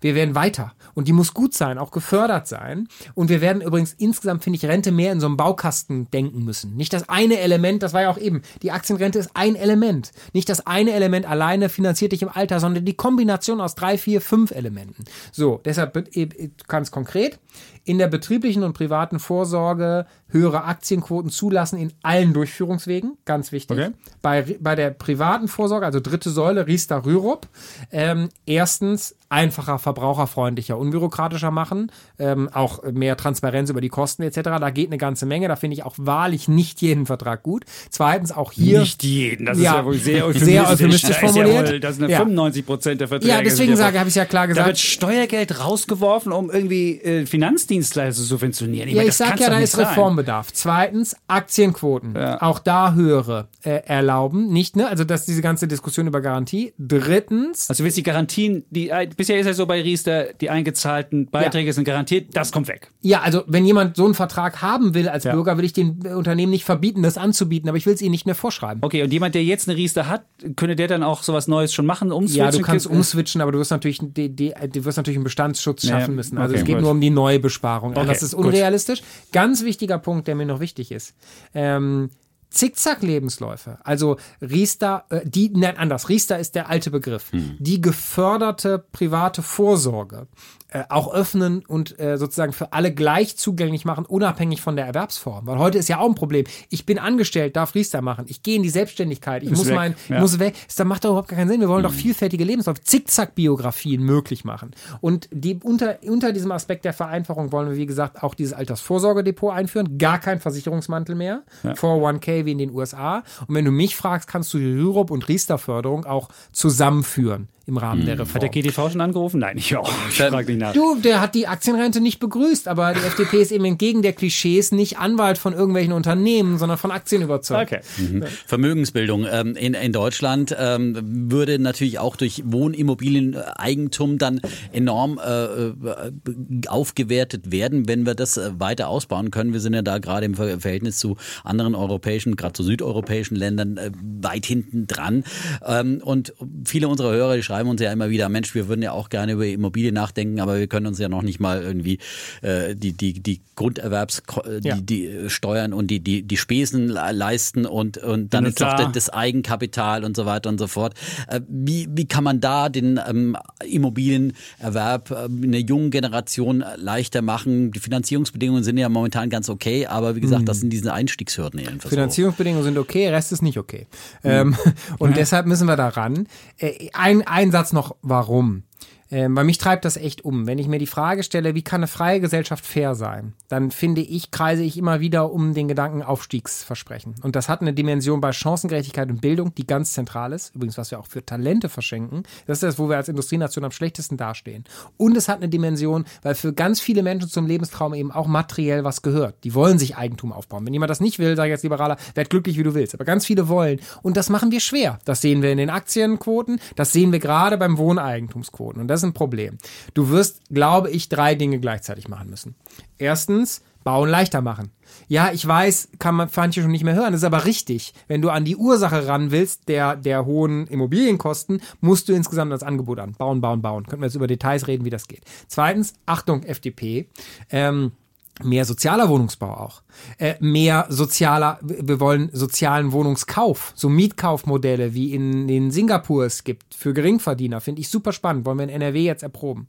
Und drittens, das kurzfristigste Instrument wäre natürlich der Freibetrag bei der Grunderwerbsteuer. Weil in der Tat, in denen, wo wo es gerade so, vielleicht können sie sich leisten, vielleicht nicht, ist das Eigenkapital, was dann über, ich kann es mir leisten, ich kann den Kredit finanzieren, Je nach entscheidet. Bundesland unterschiedlich. In Berlin Ja. 6,5 Prozent. Ja, in NRW auch. Ich sag gleich was dazu. Ähm, und das ist das, der Gegenwert bei einer Immobilie, so für eine durchschnittliche junge Familie, ist der Gegenwert eines Kleinwagens. Den nimmt der Staat weg und das fehlt beim Eigenkapital. Das ist doch grotesk. Weil ich aber finde, es geht eben um den Erstimmobilienerwerb für die, die es noch gar nicht haben. Und nicht um denjenigen, der zwölf Immobilien hat und noch eine 13. dazu will. Wäre natürlich das zielgenauere Instrument, nicht die Grunderwerbsteuer zu senken, sondern den Freibetrag einzuführen. Das schlagen wir konkret vor. Problem, der Bund verbietet das. Es ist den Ländern, die ist groteske, wissen viele nicht, groteske Konstellation. Die Länder äh, entscheiden über die Grunderwerbsteuer, aber über die Bemessungsgrundlage, und da wird die Freibetragsfrage geregelt, ähm, äh, gibt ihnen der Bund sozusagen den Rahmen vor. Das heißt, weil hier, wir haben Bundesratsinitiativen gemacht etc., weil die aktuelle Mehrheit auf Bundesebene das verbietet, dürfen die Länder keine Freibeträge einführen. Die gute Nachricht daran ist, die aktuelle Mehrheit auf Bundesebene steht jetzt zur Wahl. Schön gesagt. Jetzt müssen wir natürlich auch wissen, wie legst du selbst dein Geld an? In, im größtenteils in Aktien. In Aktien. Wie machst du das? Hast du jetzt so eine, eine Handy-App dabei und dann kannst du hier so gucken bei so einem Neo-Broker oder bist du eher so der klassische, der so ein Desktop hat? Oder wie, wie muss ich mir das vorstellen? Wie ein Johannes Vogel anfängt, Aktien zu reden. Hältst du sie über zehn Jahre? Ja. Bist du verheiratet mit deinen Aktien? Wir wollen das mal so ein bisschen wissen, Ja, um okay, ein ein Gefühl zu dafür. kriegen. Genau, so ein Gefühl Also. dafür. Also, Also. so mache ich das. Erstens, äh, ich habe eine äh, Direktbank, Ja. äh, schon lange keine Okay. Filialbank mehr. Ich mache jetzt hier keine Produktwerbung, welche das ist. Gut. Ich habe auch einen, äh, über mein MacBook einen Zugang Ja. zu ihr, aber ich habe auch die App auf dem Handy. Das heißt, ich kann auch mobil zugreifen. Dort habe ich mein Konto und mein Okay. Depot. Okay. Ähm, zweitens, ich finde Einzelstockpicking gönne ich jedem, freue ich mich für jeden, aber ich empfinde das als Hobby, nicht als, das ist auch nicht, also das ist nicht, finde ich, langfristiges Investment. Dafür habe ich auch keine Zeit, ehrlich gesagt. Ich habe einen anstrengenden, spannenden Beruf. Ja gut, also, andere spielen Handy Crush ja, sollen sie Zeit. machen? Äh, Sollen sie kannst machen? du ja irgendwie ja, ich freue mich auch, wenn ihr das Aber willst. das machst du Ich tue es nicht, Okay. Er sondern ist ja nicht ich, in der Ministerpräsidenten. Genau, sondern Ja, ich aber bin, es gibt auch andere, Son- andere Politik-Sachen, wo man ein bisschen gelangweilt ist. Da könnte man ja sagen, hm, kauf ich mal hier. sondern ich lege an in Fonds, aber auch in Einzelwerte der eigenen Auswahl, die ich aber sehr, sehr langfristig halte und überhaupt nur einmal im Jahr Sag mal draufschaue. paar, damit wir jetzt mal ein bisschen Gefühl haben, was so das Risik Risikofreude von Johannes Vogel ist. Ja, also auf dieser Chancen-Risikoklasse sind die alle weit oben im roten Bereich, weil wenn du Einzelwerte dann, aber ich sag mal so, ich mache mal ein Schlagwort dividendenstark, ist für mich ein wichtiger Okay. Punkt. Also Aber wenn ich jetzt schaue immer jemand auf käme und sagt, Johannes, du hast doch Ahnung hier, wie soll ich jetzt 10.000 Euro anlegen? Ja. Was, was würdest du sagen? Die klassische Ja. Frage, die auch der Lindner schon Ja. bekommen hat. Jetzt, du- jetzt beantwortet sie nicht genauso schlecht. Wie, äh, gut, also ich, also wenn, wenn du glaub, wie ich Ja. an Dividenden glaubst und eben nicht verkaufen willst, sondern den Unternehmensanteil ausgezahlt haben willst, dann guck dir einen Fonds an, der äh, äh, auf Dividendenpapiere setzt. Du wirst die 10.000 in einen Dividendenfonds packen. In aktiv gematchten oder in ETF? Ich würde ähm, bei Dividenden finde ich, ich bin sonst kein Fan von aktiv gemanagten Ja. Fonds, ich halte viel von ETFs. Bei den Dividenden ist es, finde ich, ein Unterschied. Ich habe selber auch einen aktiv gemanagten. Mhm. Man könnte es ja auch halb halb machen. Ähm, und ich finde immer spannend äh, Zukunftswerte. Also ich, wenn jemand Zeit hat zu halten und länger als 15 Jahre, sagt ja die Statistik, wenn du in den, in den Index anlegst, kannst du keinen, keinen äh, Verlust Was machen. heißt denn Zukunftswerte? Äh, ja, also zum Beispiel, ich finde zum Beispiel neben DAX, MSCI World oder eine Dividendenindex äh, Ja. Index finde ich Nasdaq natürlich spannend. Ähm, Also und halte ich auch 100, selbst. das wäre so ein- so ein Nasdaq halte ich auch 100 selbst, Zertifikat. Ja. So ist der dividendenschwächste äh, äh, Wert, was. den ich halte. Und Kryptowährung muss man natürlich auch fragen. Hat Johannes Kryptowährung? Nein, hat er nicht. Hat er nicht? Sehr er vernünftiger. Mann. Er ist ja kein Ganove. Hallo. Ey, er ist doch jung und frisch und edgy. Ja, Ey, das weil ist doch jeder junge Jeder, wie er mag. Ja, nicht. Ganovenwährung braucht man nicht, ja. Vernünftiger Mann, ja. Aber wärt ihr dann auch für eine stärkere Regulierung äh, von Kryptowährungen? Weil da wird ja wirklich Schindluder mitgetrieben. Also äh, für, für Schindluder, jetzt Na fängt ja, wieder an, das ja. ist jeder. Erpresser kassiert in, in den Kryptowährungen und äh, Schwarzgeld hin und her geschoben. Ich werde so auf. Twitter Also immer gefragt, wenn ich die Aktienrente raus äh, äh, promote. Mhm. Gibt's immer einen Account, der mich immer fragt, was halten Sie von Altersvorsorge über Kryptowährung? Geil, Halt ich, nee, sage ich, Das ist ja schon nein. Harakiri. Ja, Ja, ist ja- genau. das ist ja auch ähm, Blödsinn. Ja, Ich meine, genau. Und deswegen sage ich, hey, ich buche das eher unter Hobby ab. Jeder wie er mag. Mhm. Und die Regulierung, also ich finde, die Regulierung muss sich ein bisschen danach richten, ähm, weißt du, wer muss, wer will und wer die Freiheit hat, seine Hobbys zu betreiben, Mhm. kann auch die Risiken tragen. Ähm, und da bin ich als Liberaler natürlich nicht der Fan, der sagt, da muss jetzt komplett rumreguliert Okay, werden. also insofern kann jeder die Kryptos oder nur selbst das Risiko Ja, tragen. genau. Du würdest es Also- aber nicht in die Aktien. ich Genau, würde würd nichts davon abhängig machen, weder individuell noch kollektiv. Aber jetzt ist das ja so ein bisschen das Schaufensterbild, die Kryptowährung von der Blockchain-Technologie, die ja wiederum möglicherweise eine Zukunftstechnologie ist. Habt ihr sowas wie eine Blockchain-Strategie? Ihr müsst mal den Mario Brandenburg einladen. Der ist ein ganz kluger Kollege, passt nicht so, ist nicht so an der, an der nimmt nicht jeder so wahr, aber der ist wirklich schlau, der macht gerade diese Themen bei uns. Der hat mir selber das mal, ähm, wenn ich Fragen zur Blockchain habe, Ja. frage ich ihn. Ähm, ehrlich gesagt, Blockchain ist natürlich so ein bisschen Buzzword geworden. Also bei ganz vielen Sachen, Blockchain-Technologie, wo das gar nicht drin ist. Sie hat Vorteile, Sicherheit, ne, äh, nicht, äh, äh, nicht Korrumpierbarkeit. Sie hat auch Nachteile. Schnell zum Beispiel ist sie nicht. Ähm, also beschäftigen wir uns mit solchen Fragen. Aber die Anwendungsbereiche sind eben ma- manchmal, finde ich, in manchen Artikeln, die ich darüber lese, ist das auch manchmal Bullshit-Bingo. Da habe ich das Gefühl, die sollten auch mal sich bei Mario erkundigen. Wir müssen ja ein bisschen Gas geben. Kommen wir mal zur Steuerpolitik noch. Das war ja früher die, die einzige Politik, äh, für die die FDP überhaupt berühmt war. Aber ihr versprecht ja auch dieses Jahr wieder große Entlastungen. Der Kollege Chapitz sagen. hat schon mal. Chapitz hat schon mal durchgerechnet, seine Familie würde ja. 10.000 Euro im Jahr sparen. Ja. Er hat schon Dollarzeichen in den Augen. Euro. Aber äh, Euro übertragen natürlich. Ja, Oder okay. Blockchain-Zeichen. Ja, liegt's ja, schmeißt ja dann auch gleich wieder aus dem Fenster raus. Der Ich merke Kollege, übrigens, ja. Dem brauchen wir keine Steuern Wir diskutieren ja auch Ja, über die. Das Blockchain, ja, ja, Ja, ja. ja, da haben wir wirklich, das ist so eines unserer kleinen ja, soll er machen, wie er will, aber- ja, Ja. jeder machen, ja. Ja. Jeder kann sein Geld so verzocken, Genau, wie er möchte. aber jemand- aber Ich hab da Steuer gute- sparen wollen wir trotzdem alle. Äh. Die Frage ist ja, mit welcher Koalition wollt ihr das denn umsetzen? Das, da habt ihr ja eigentlich keinen Partner. Also könnt ihr schön irgendwie Wolken Kuckucksheim ins Programm schreiben, aber es gibt keinen Partner, mit dem ihr das eigentlich realisieren könnt. Ja, ähm, also ich, FDP, das ist ja spannend. Die Politik ist ja spannend, was die Dynamiken auslöst. Wirklich? Da, ja, Really? mega. Komm, ja, wow, ja, okay. Ja, nee, aber das ist ein Anwendungsfall ganz akut in den letzten Wochen und Monaten. Als wir das gesagt haben, erstens, wir finden Steuerentlastung richtig ähm, und zweitens, wir schließen sowieso jede Beteiligung einer Regierung mit, die Steuermehrbelastung beschließt. Äh, Also in, ne, äh, in, in Summe, dass irgendjemand Ah, das ist eine rote Linie, ganz klar. Ja, die hat Also- Christian Lindner schon sehr früh gezogen, das halte ich auch für richtig. Da haben mich Journalisten angerufen und gesagt, was macht ihr denn? Da hat die CDU noch kein Wahlprogramm Wahlprogramm, geht ihr doch wieder in die Regierungsunmöglichkeit etc. Mittlerweile äh, ähm, äh, höre ich schon von Sozialdemokraten, ja, äh, daran äh, so viel belasten, mehr belasten müssen wir nicht. Die CDU macht ein Wahlprogramm, wo sie jetzt auch für Steuersenkung ist. Also du kannst Ja, aber nicht so Debatten richtig, drehen. das war eher so- ja, Laschet hat dann wie jetzt vor der Wahl erstmalig sich ehrlich gemacht. In der Vergangenheit hat die CDU immer nach der Wahl zugegeben, dass sie es eigentlich nicht will.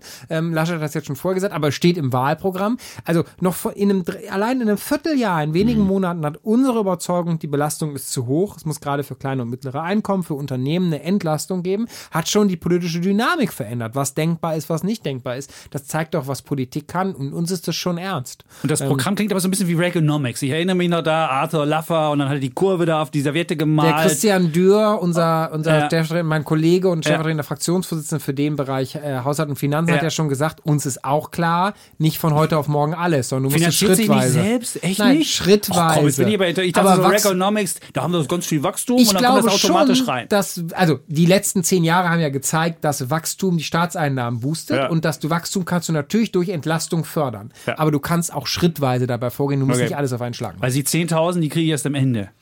Wenn du dann die vier Jahre im Bundestag gesessen hast, deine 1000 Euro Rente dafür kriegst, dann Ich kriege will ich, übrigens, meine habe übrigens eine 10.000. Initiative gemacht mit Kollegen, dass wir die Sonderaltersvorsorge für Schafft ihr das? Macht ihr das? Ich bin dafür. Und dann, was passiert dann? Ich wäre für ein Modell, ich finde, Abgeordnetentum ist am ehesten wie Selbstständigkeit.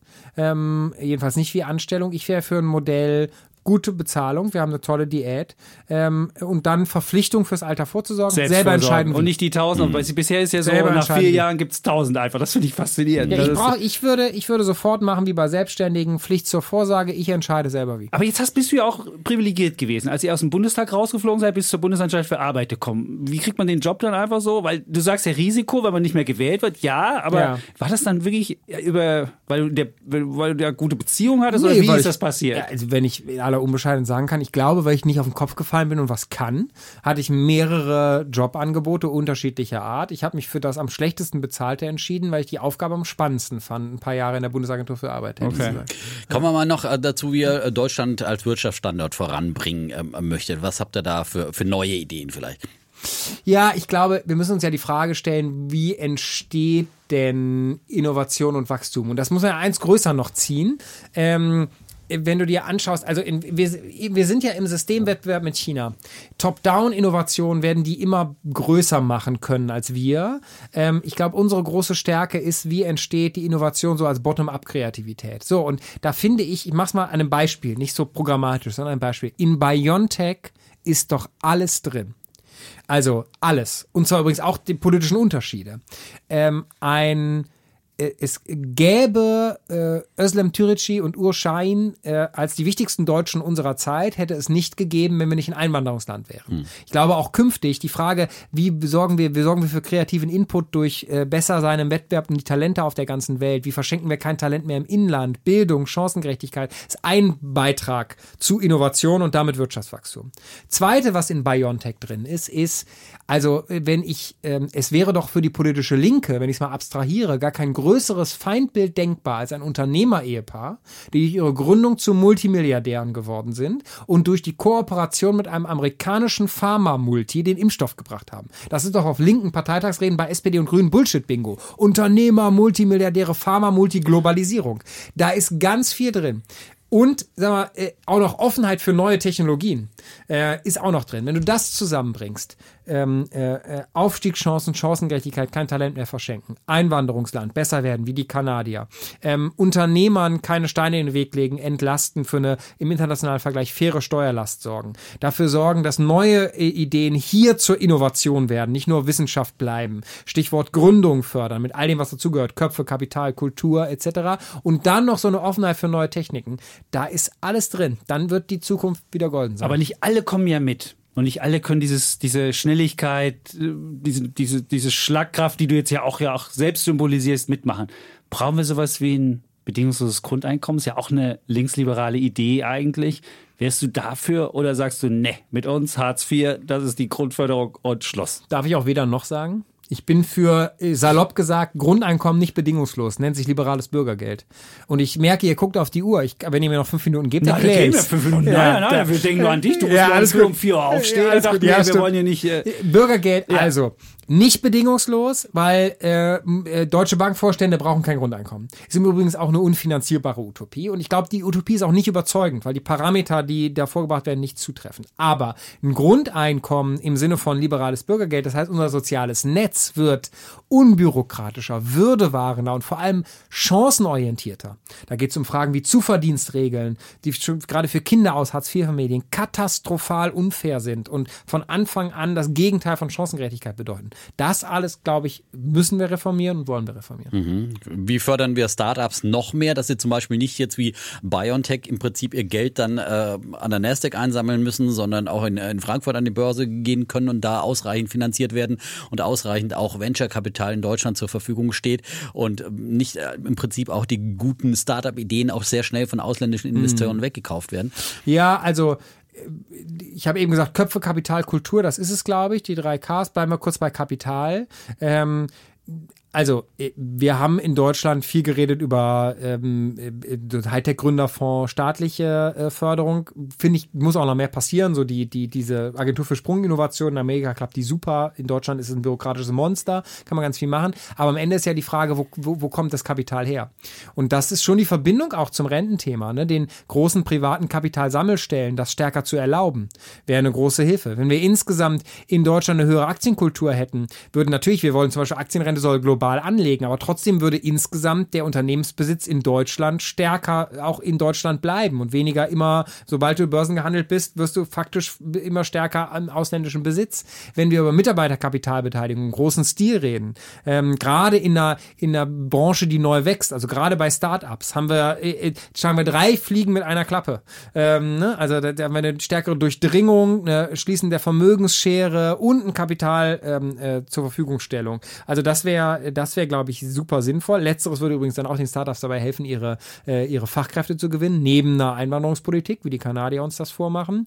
Ähm, ich glaube, bei, wenn wir bei Finanzierung sind, ähm, was wir in NRW mit dem Gründerstipendium gemacht haben, ist schon auch sinnvoll. Also nicht in der Phase, wenn du dann auf Wachstumskurs bist, VC brauchst, sondern in dem ersten Jahr, wo du erstmal deine Geschäftsidee entwickelst und dich fragst, vielleicht kommst du von der Uni oder wie auch immer, wer füllt eigentlich einen Kühlschrank? Dann so ein Gründerstipendium zu haben, ähm, wäre, glaube ich, sinnvoll. Da haben wir jetzt über den Kapitalbereich geredet, im Großen wie im Kleinen. Ähm, Köpfe, Fachkräfte, Bildung, Weiterbildung, Einwanderung ähm, und Kultur. Ähm, also neben diesen ganzen Debatten, die wir die letzten Jahre geführt haben, zu Recht Kultur des Scheiterns, äh, ne, da, da nicht diese Häme, die wir haben in Deutschland, glaube ich, müssen wir über frühe Prägung reden. Boah, das ist ja ein riesen, riesen Ding, was du machst. Gerade jetzt, Freiheit, das klingt ja wirklich so nach, du willst einen Freiheitsruck durchs Darm. Ja. Du bist ja gerade in so einem Ja. Mehltau, wo das die Freiheit, Ja, aber wo, wo die Leute ja raus? freiwillig, ja, das frage ich dich Ja, jetzt. so, da- ja, komm, mach ja erklär's Vorschläge. uns. Wir haben jetzt ja in der Corona-Krise, haben wir alles hingenommen, weitgehend, und diese Freiheit, diese Freiheitsgefühl, das ist ja gerade Ja, das, was woran es glaube- uns mangelt. Ja, und ich glaube, in der Corona-Krise ist doch beides drin. Also neben Beides drin. Bion Jetzt bin ich aber neben. BioNTech. BioNTech. Ne, Okay, habe ich gerade schon erklärt. Ja. Ist doch auch beides drin. Erstens, ich glaube, also was hat uns rausgeholt? Die, der Fortschritt. Wie schaffen wir den Fortschritt? Durch Freiheit. Zweitens, diese, diese, dieser ich glaube, Lebenslust, also auf die wir jetzt zulaufen. Du kannst es jetzt schon spüren, diesen Sommer mit der Impffortschritten. Irgendwann werden wir doch uns alle wieder umarmen, wieder reisen können. Der Lockdown des Horizonts wird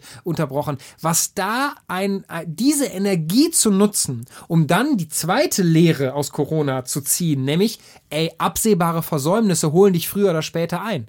Wir wussten doch, äh, dass wir Digitalisierung hinten dranhängen und plötzlich spürt jeder, okay, ist ein Problem, wenn in Gesundheitsämtern nur Faxe verschickt werden. Das zu übertragen, diese Freiheitskraft auf Demografie lösen, Digitalisierung, Wachstum, Innovation schaffen. Das wäre doch eine riesen... Klingt nach Überforderung, ri- aber nee, gut. Eine riesen Chance, wollte ich sagen.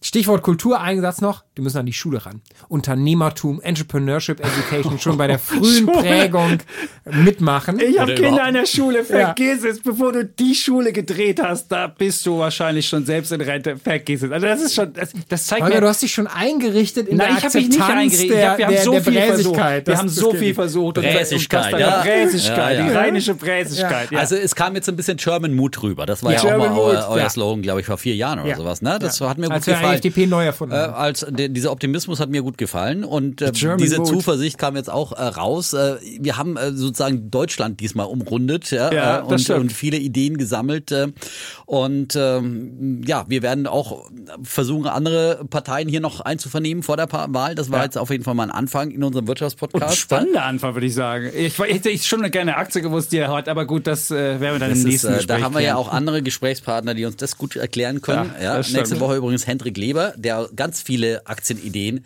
dann mitbringt. Das können wir schon mal verraten. Ja. Und Ich komme irgendwann wieder und dann verrate ich drei Aktien, die habe. Oh, das ist, das Das ist ist ein Deal? Cliffhanger. Das ist Ja, ein ist guter ja, Deal. Das ist ist super. Das, das machen wir wieder. Das nehmen wir an. Und äh, ja, wünschen euch auch viel Erfolg, dass du diese, diesen Ruck durchs Land bekommst. Ich bin gespannt. Wir werden das beobachten. Und äh, Ja, wir, vor allem die Regierungsbildung, dann, die wird ganz besonders ob er spannend. dann auf dem I'll Balkon do steht. my very best. Genau, wenn er auf dem Balkon, wir wollen Balkonbilder wollen wir dann sehen. Ja, und, äh, nicht wieder kneifen. Ja? nee. Nicht wieder kneifen, wenn es um die Keine Verantwortung Sorge, geht. wir haben ja? Bock zu gestalten. So, Sehr gut. Kompromisse müssen auch sein, nicht alles wird 100% gehen, aber wir haben Bock. ja. Also, wir danken herzlich Johannes Vogel Ja. und äh, Jovo. Wirst du wirklich so genannt? Jofo. Jofo? Es das sagen die, wie sagen das denn deine Viele Partei genau? das, So ja. Jofo, äh, Jofo, komm mal oder wie? Oder Ja. sind das eher so Ältere, die das machen? Nee, dass mehr die so, dann mehr so die jüngere, also mehr so meine. Juli-Generation. Echt, die machen das dann und machen auch so, so und Nee, die dann- rappen's nicht. Du rappst Ähm, dann so mit oder so. ja, ja, Und Findest nee. du gut, wenn okay, du be bevor es peinlich wird, äh, Double Ich weiß nicht, hattest du immer den, hattest du den Eindruck, man kann seinen Spitznamen selber steuern? Ich habe da, da bin ich, da habe ich. Manchmal ist es doch eine. Adelung, wie bei Christian Lindner. CL. Gut. Aufreicht. Okay, bevor Danke es, für die bevor es Einladung. jetzt äh, abgleitet, äh, Ja. würde ich sagen, wir sagen einfach Tschüss, Und ciao. bleiben Bulle, Und Bär. Defner. Und Chapitz.